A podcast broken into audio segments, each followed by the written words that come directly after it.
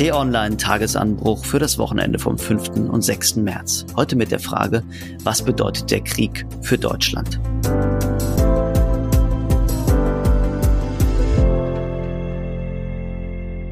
Hallo liebe Hörerinnen und Hörer und herzlich willkommen zur neuesten Ausgabe des Tagesanbruchs am Wochenende. Mein Name ist wie immer Sebastian Späth, ich bin politischer Reporter im Hauptstadtbüro von T-Online und heute mit dabei sind Hauptstadtbüroleiter Sven Böll und Chefreporterin Miriam Holstein. Hallo, ihr beide. Hallo. Hallo, grüß dich. Miriam Sven, viel ist in diesen Tagen von einem sogenannten Epochenwechsel die Rede, den der Angriff auf die Ukraine ausgelöst hat.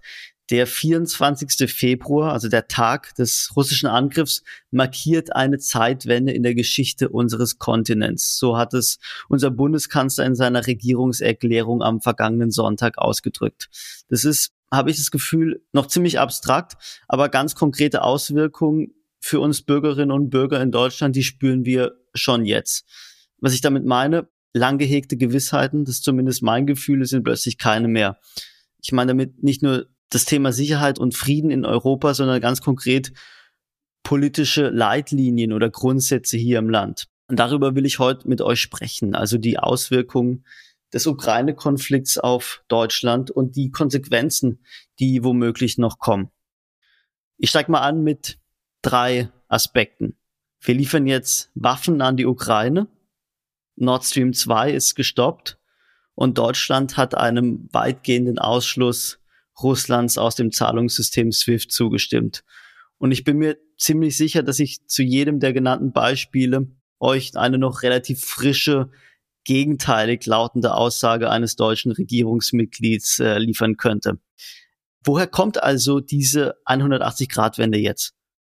Miriam, fang an. Ja, die von dir genannten Sanktionen beziehungsweise das Aussetzen von Nord Stream 2, das sind ja sozusagen nur die Symptome der Entwicklung, die dahinter steckt. Und da muss man ganz klar sagen, Putin will und wollte eine fundamentale Veränderung der europäischen Sicherheitsarchitektur. Und die findet jetzt tatsächlich statt, aber auf eine ganz andere Weise, als er es sich wohl vorgestellt hat wir sind immer in einer Zeit des Wandels. Du sagtest alte Gewissheit, man muss sich immer von Gewissheiten verabschieden. Das ist, glaube ich, eine normale Entwicklung. Aber es gibt ja diesen Begriff des disruptiven Moments oder der Disruption. Also so eine Art Systembruch, das was völlig anders als bisher weitergeht. Und ich glaube, dass wir das gerade erleben, unter anderem damit, dass sich Deutschland entschieden hat, seinen Blick aufs eigene Militär komplett zu verändern. Also wir hatten bislang immer eine Armee, die sozusagen eingehegt war, die als Lehre oder als sozusagen Erbe des Nationalsozialismus auch nie die Landesverteidigung als primäres Ziel hatte. Da waren wir immer eingebunden in eine größere Organisation. Und jetzt eben mit dieser Regierungserklärung das Bekenntnis zu, wir müssen uns auch militärisch so aufstellen, dass wir uns selbst verteidigen könnten und dass wir mit diesem Selbstbewusstsein auch innerhalb der NATO eine andere Rolle spielen könnten. Die russische Aggression gegen die Ukraine, die ist ja nicht unbedingt was Neues. Und Deutschland war ja in der Vergangenheit immer mehr als Russland freundliches Land bekannt.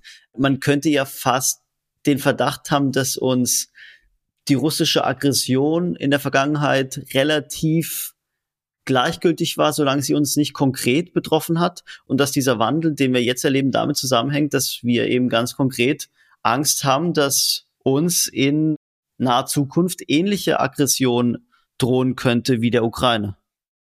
Also ich glaube, es ist ein Beispiel einmal mehr dafür, dass Politik immer erst dann wirklich radikal handelt, wenn es exogene Schocks gibt, wie man in der Wirtschaft sagen würde. Also wenn, wenn von außen Schocks in das Land an die Politik herangetragen wird, auf die man dann reagieren muss. Jetzt kann man in dem Zusammenhang exogener Schock, das kann missverständlich sein, nicht? Aber der 11. September war so etwas. Damit hatte vorher niemand gerechnet. Dann haben wir uns aber auf diese neue Realität eingestellt. Mit der Flüchtlingskrise, mit der Schwierigkeit, dass sich Flüchtlinge aus Budapest auf den Weg machen, das Thema war vorher immer schon latent da, aber da wurde es dann akut und dann haben wir gehandelt. Und ich glaube, ähnlich ist es bei der Ukraine. Solange es nur um die Krim ging und um kleine Teile in der Ukraine und wir das Problem halbwegs handeln konnten, indem wir Russland in einen Verhandlungsprozess gezogen haben, etc., haben wir immer gedacht, vielleicht reicht das. Und das ist, glaube ich, eine zweite Lehre. Und das ist gar nicht negativ gemeint, sondern das ist einfach, glaube ich, die Folge von davon, dass Politik immer einen Ausgleich finden muss. Politik tut selten mehr als das, was absolut nötig ist. Und wir handeln nur dann radikal, wenn es einfach diese Einwirkung von außen gibt und wir dann wirklich auch richtig etwas tun müssen. Deswegen haben wir auch dieses Problem, was lange existierte, uns sicherlich schön geredet, weil wir immer dachten, na ja, der Mann im Kreml, wir haben doch eigentlich ganz gute enge Beziehungen zu Russland. Wir haben viel für Entspannung gesorgt. Wir sind wirtschaftlich verflochten. Der wird sich das schon überlegen. Und da haben wir uns getäuscht. Scholz sprach ja davon, dass es jetzt darum ginge, Freiheit und Demokratie zu verteidigen. Und ich habe mich gefragt, was heißt das eigentlich konkret? Also bedeutet das jetzt, dass wir als NATO-Mitglieder Waffen an unsere Grenzen positionieren müssen, jederzeit bereit, sozusagen unsere Werte zu verteidigen und dass es sowas wie einen neuen Kampf oder Wettkampf der Systeme gibt, womöglich sogar ein Krieg der Systeme, auf der einen Seite der Westen, auf der anderen Seite, was Putin da als neuen Sowjetblock hochziehen will?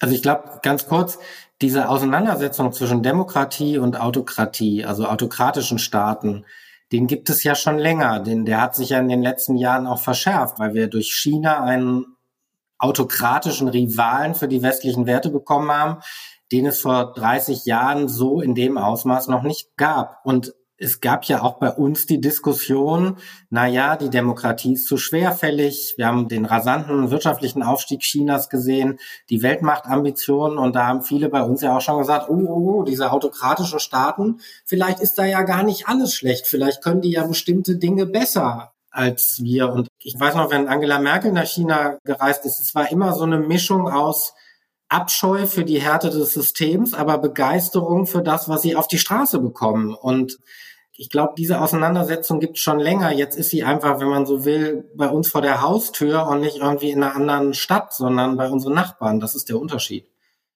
Willst du was ergänzen, Miriam? Oder? Naja, ich wollte mal sagen, um diese Zeitenwende nochmal zu verdeutlichen. Es ging ja die ganze Zeit auch um die Frage, beziehungsweise an Deutschland hat es ja auch immer die Kritik gegeben, dass es seiner eigentlichen Rolle nicht gerecht wird, weil es wirtschaftlich inzwischen sehr groß geworden ist, aber militärisch immer noch so klein geblieben ist. Und da gibt es ja dieses legendäre Zitat vom ersten NATO-Generalsekretär, der gesagt hat, was ist das Ziel? Das Ziel ist, die Amerikaner drin zu halten, die Russen draußen und Deutschland unten oder klein zu halten. Und das ist einfach überhaupt nicht mehr zeitgemäß. Und ich glaube, die Aggression, Putins Aggression und der Angriffskrieg in der Ukraine führt uns jetzt sehr deutlich vor Augen, dass wir in der Lage sein müssen, uns selbst zu verteidigen. Das ist ja ein super interessanter Aspekt. Das bedeutet, wenn du sagst, die eigentliche Rolle habe ich mich gerade gefragt, wer definiert denn die eigentliche Rolle von Deutschland? Und wie du es gerade beschrieben hast, habe ich die Vermutung, dass die eigentliche Rolle Deutschlands definiert wird von den äußeren Umständen. Und die äußeren Umstände, die wir jetzt erleben, eben keine schönen sind. Genau, also wie Sven gesagt hat, die äußeren Umstände machen uns gerade klar, dass diese Rolle, die aber schon lange kritisiert wurde, auch, wo wir im Grunde gewusst haben, dass es eine Rolle ist, die unserer, weder unserer politischen noch unserer wirtschaftlichen Größe sowohl innerhalb der Europäischen Union als auch in den transatlantischen Beziehungen zum Beispiel angemessen ist. Deshalb auch die häufige Kritik aus den USA, ihr müsst endlich anfangen, mehr Verantwortung in der NATO zu übernehmen. Ihr müsst endlich dieses Zwei-Prozent-Ziel erreichen. Das war ja nicht nur Trump, der Deutschland dafür kritisiert hat. Und ich glaube, jetzt ist es im Bewusstsein angekommen, dass wir diese Rolle wirklich ausfüllen müssen und dass wir alles dafür unternehmen müssen. Und das heißt zum Beispiel, die Strukturen unserer Bundeswehr auch komplett zu verändern, muss man sagen. Kommen wir nochmal zur Scholz Regierungserklärung und fangen wir bei der Bundeswehr an, wie du gerade gesagt hast. Die wurde ja, hieß es oft, in den vergangenen Jahren kaputt gespart. Jetzt soll sie aufgerüstet werden und zwar nicht irgendwie, sondern mit einem 100 Milliarden Paket. Scholz sagte, wir brauchen eine leistungsfähige, hochmoderne Bundeswehr, die Deutschland zuverlässig schützt. Was bedeutet das? Wird Deutschland jetzt zur Militärmacht? Also ich glaube, wir werden zumindest zu einem ernsthaften Player. Also das ist die Chance, dass wir ein ernsthafter Mitspieler in der NATO werden können, also zur Militärmacht. Wenn man sich anguckt, wie das Verteidigungsbudget der USA ist, über Jahre und Jahrzehnte bereits, glaube ich, ist das gar nicht die Ambition. Aber die Ambition ist, dass wir einsatzfähig ist. Wir haben ja jetzt einfach die Situation, dass wir Panzer haben, die nicht fahren können, Schiffe, die nicht in See stechen können und Flugzeuge, die nicht fliegen können. Aber das passt ja alles zumindest zu unserer Einstellung, uns aus allem rauszuhalten, sozusagen. Und ich frage mich jetzt, also, was bringt denn diese Aufrüstung, wenn Deutschland ja eigentlich bisher immer die Haltung vertreten hat, aufgrund unserer eigenen Geschichte halten wir uns weitestgehend aus allen militärischen Konflikten raus. Ändern wir nun im zweiten Schritt auch unsere Einstellung?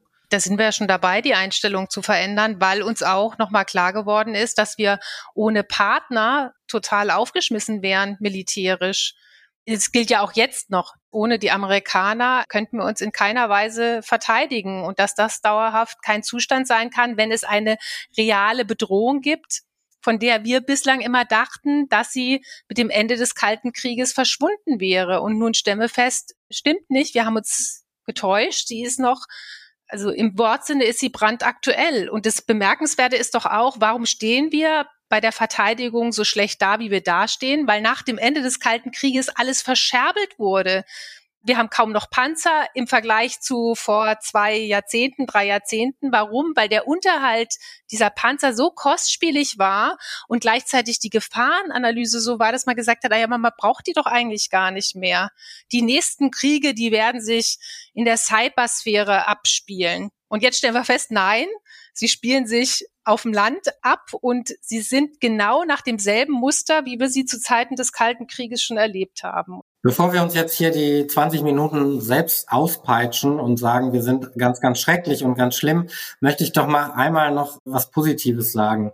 Wir haben unser Bild oder unsere Verantwortung ja schon geändert. Als Saddam Hussein Kuwait überfallen hat, haben wir uns rausgehalten. Da haben wir einen Scheck ausgefüllt über ein paar Milliarden D-Mark damals noch für die Beteiligung an diesem Krieg. Die Drecksarbeit haben wir andere machen lassen.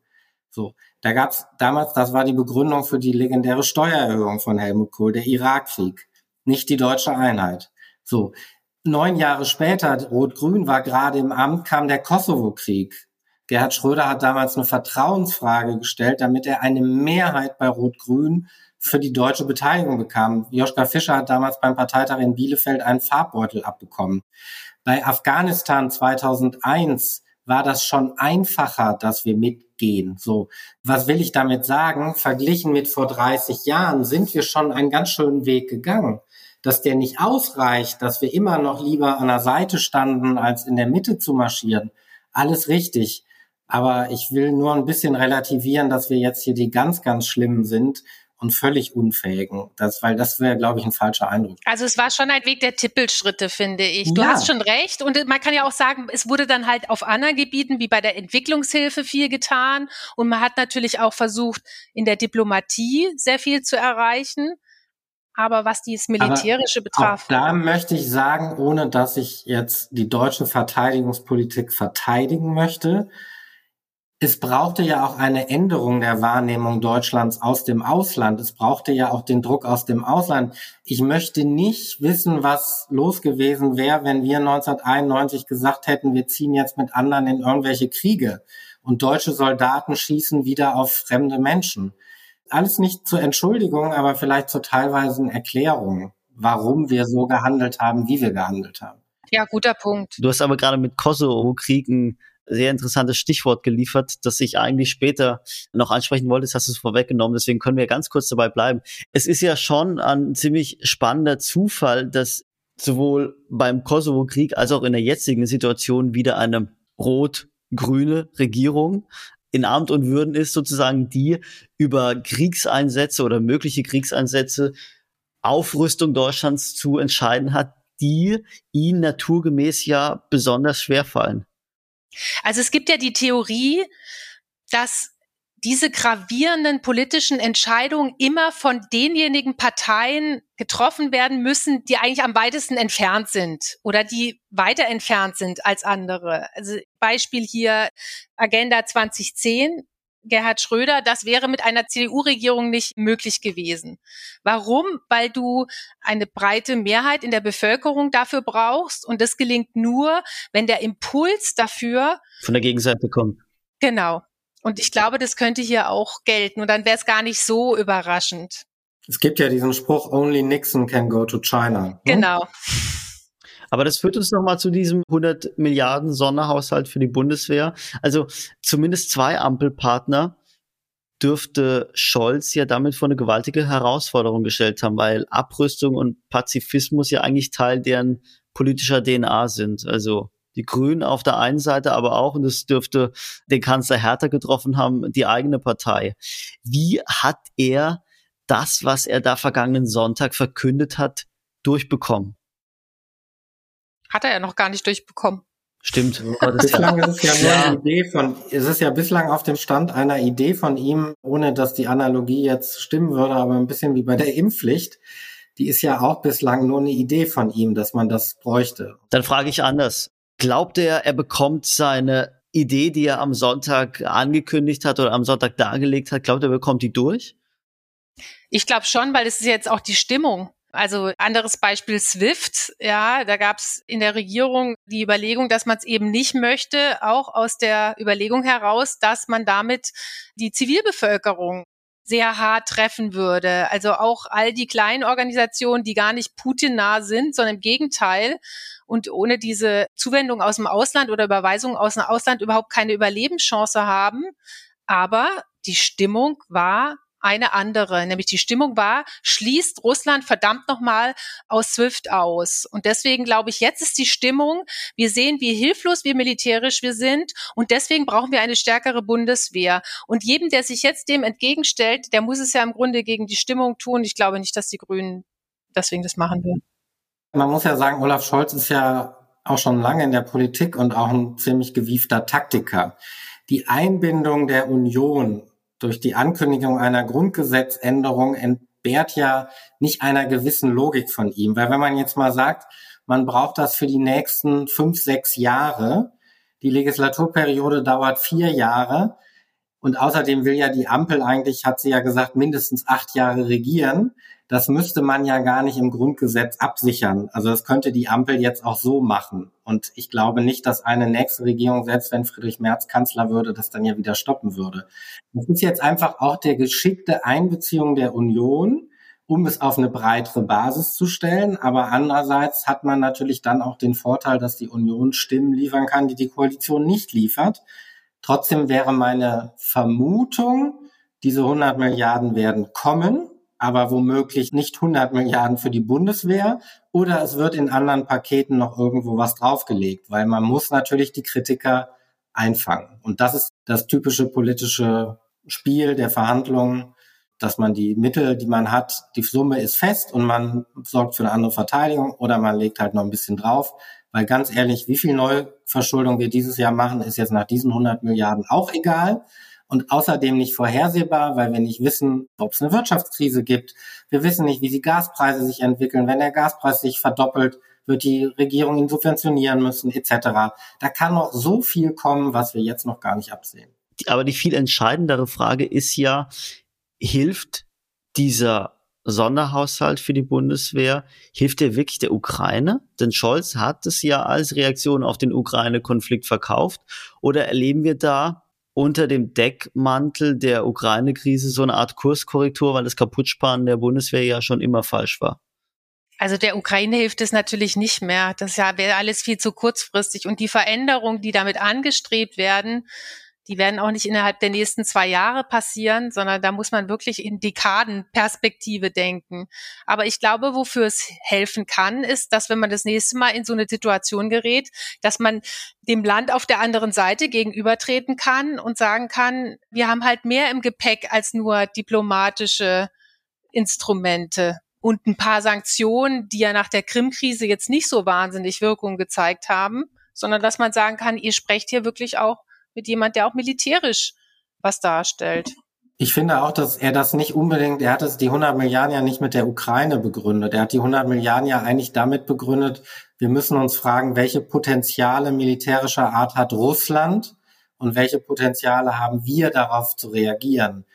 Das war ja eher darauf bezogen, wenn Putin oder einer seiner Nachfolger komplett durchdreht und die NATO angreift. So würde ich das eher sehen. Also das war nicht jetzt 100 Milliarden retten jetzt die Ukraine, weil das geht ja auch gar nicht. Ich habe diesen Kurswechsel insofern noch nicht verstanden. Also was wir ja über Jahre erleben, ist, dass unsere NATO-Partner enttäuscht darüber sind, dass wir unser 2%-Ziel nicht erfüllen.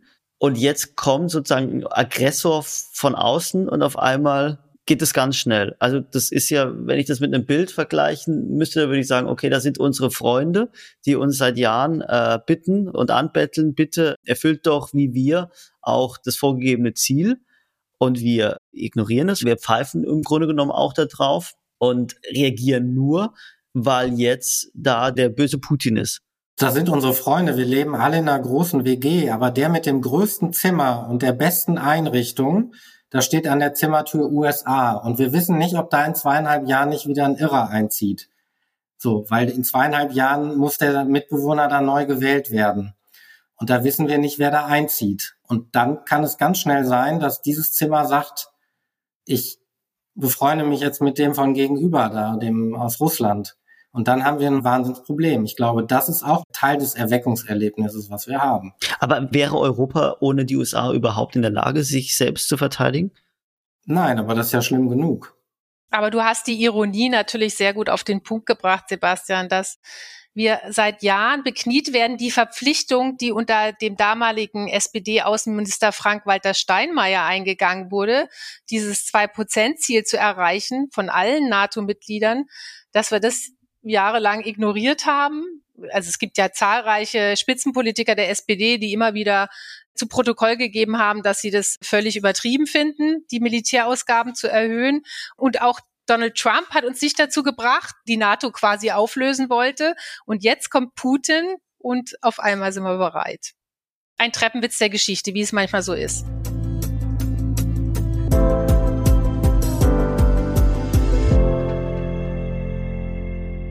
Kommen wir zum Schluss noch zum zweiten Thema Energiepolitik und der Frage, ob Deutschland da die Abkehr von Putins Russland verkraften kann. Was denkt ihr, Miriam Sven? Werden wir Ende des Jahres wirklich die drei noch verbliebenen Atommeiler abschalten? Und begeben wir uns damit weiter in energiepolitische Abhängigkeit? Oder erleben wir auch da noch einen ziemlich harten Kurswechsel, womöglich die Verlängerung oder die Wiederanführung, muss man ja richtigerweise sagen, der Atomkraft. Also ich finde das äh, eine super spannende Frage. Ich habe bislang gehört, dass das wirklich auch gar nicht mehr rückgängig zu machen ist, diese Entscheidung, weil auch selbst die Kernkraftwerkbetreiber daran kein Interesse hätten. Und es auch in der rechtlichen Umsetzung total schwierig wäre, die existierenden Kernkraftwerke da weiterlaufen zu lassen. Ehrlich gesagt, ich bin keine Energieexpertin, deswegen kann ich das nicht beurteilen, inwieweit es stimmt, was mir da Leute, die etwas mehr von der Materie verstehen, bislang erzählt haben. Aber die andere Frage ist natürlich auch, ob man nicht neuere Formen der Atomkraft, ob man die nicht dann wieder anstreben müsste, wie es ja Frankreich tut, anstatt sich dann von Frankreich oder anderen Ländern abhängig zu machen. Also ich glaube, die Diskussion ist noch nicht vorbei. Ja, und was wir jetzt ja gerade erleben oder erfahren können, ist, dass die Energieversorgung durch erneuerbare Energien noch nicht ausreicht. Und die Frage ist sehr berechtigt, wie schnell das funktionieren wird. Und Frankreich hat ja bereits erkannt, Energieversorgung ist eine Frage der nationalen Sicherheit. Und mein Gefühl ist, dass, dass diese Erkenntnis in Deutschland noch nicht so ganz angekommen ist. Also um das alles zu erreichen, müssten wir ja den Ausbau der erneuerbaren Energien drastisch beschleunigen. Schönen Gruß aus den vergangenen Jahren. Das hat mäßig erfolgreich geklappt. Die Widerstände werden groß sein, noch mehr Windräder, was alles benötigt wird. Und zum Zweiten ich bin auch kein Energieexperte, da schließe ich mich Miriam an, aber nach allem, was ich weiß, ist es ja so, dass wir auch gerade bei viel erneuerbaren Energien ja weiter Gasspeicherkraftwerke brauchen. Also, weil es kann ja sein, dass keine Sonne scheint und kein Wind weht.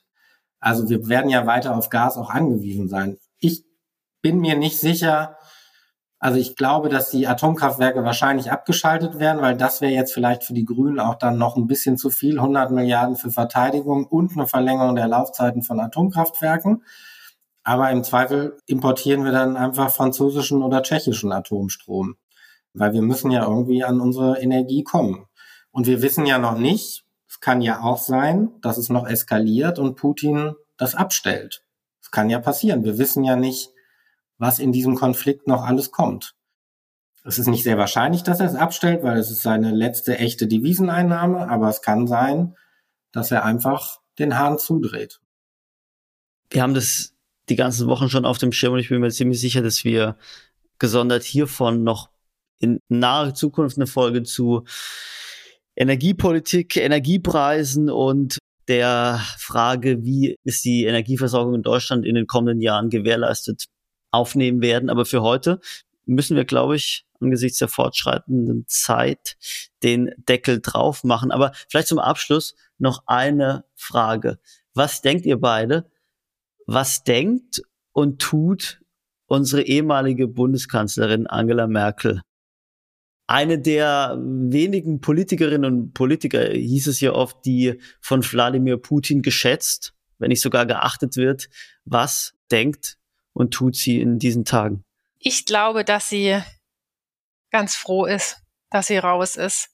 Also sie, wir wissen ja, dass sie den aktuellen Kanzler berät bzw. beraten hat, dass er, als er sich auf die Begegnung mit Putin vorbereitet hat, dass er da mit ihr persönlich auch länger gesprochen hat. Also ich glaube, sie will natürlich alles tun, um ihn zu unterstützen, aber ich glaube, sie ist wirklich sehr froh, dass sie da nicht mehr an der vordersten Front steht. Und man muss auch sagen, all diese Rufe danach, sie hätte verhandeln sollen, da hätte sie ja gar nicht mehr die Prokura gehabt. Also ich meine, Putin hat sie am Ende respektiert. Das war am Anfang auch nicht so. Ihr erinnert euch an die Geschichte, wie er den Hund mit ins Zimmer der Audienz genommen hat, um ihr Angst zu machen. Er hat sie am Ende auch aufgrund ihrer starken Rolle in Europa respektiert. Aber ich glaube, jetzt würde er sie nicht mehr respektieren, weil sie eben jetzt nicht mehr in offizieller Funktion ihm gegenübertreten würde. Ich glaube das auch, dass sie ganz froh ist, dass sie nicht mehr in Amt und Würden ist nach 16 Jahren. Und vielleicht guckt sie auch mit einem Lächeln auf Olaf Scholz, der sich ja doch in den vergangenen zwei, drei Wochen ganz schön gemausert hat zum Kanzler, nachdem er anfangs viel Kritik für sein Nichtssagen kassieren musste. Und vielleicht manchmal denkt, guckt, guckt mal an, mich haben sie 2005 auch unterschätzt aus mir ist auch eine Kanzlerin geworden und vielleicht denkt, ach guck mal, der Olaf, ich habe doch immer schon gedacht, der wird das ordentlich machen. Sven, Miriam, vielen Dank für das Gespräch. Vielen Dank dir. Und Ihnen, liebe Hörerinnen und Hörer, wünschen wir ein friedliches Wochenende.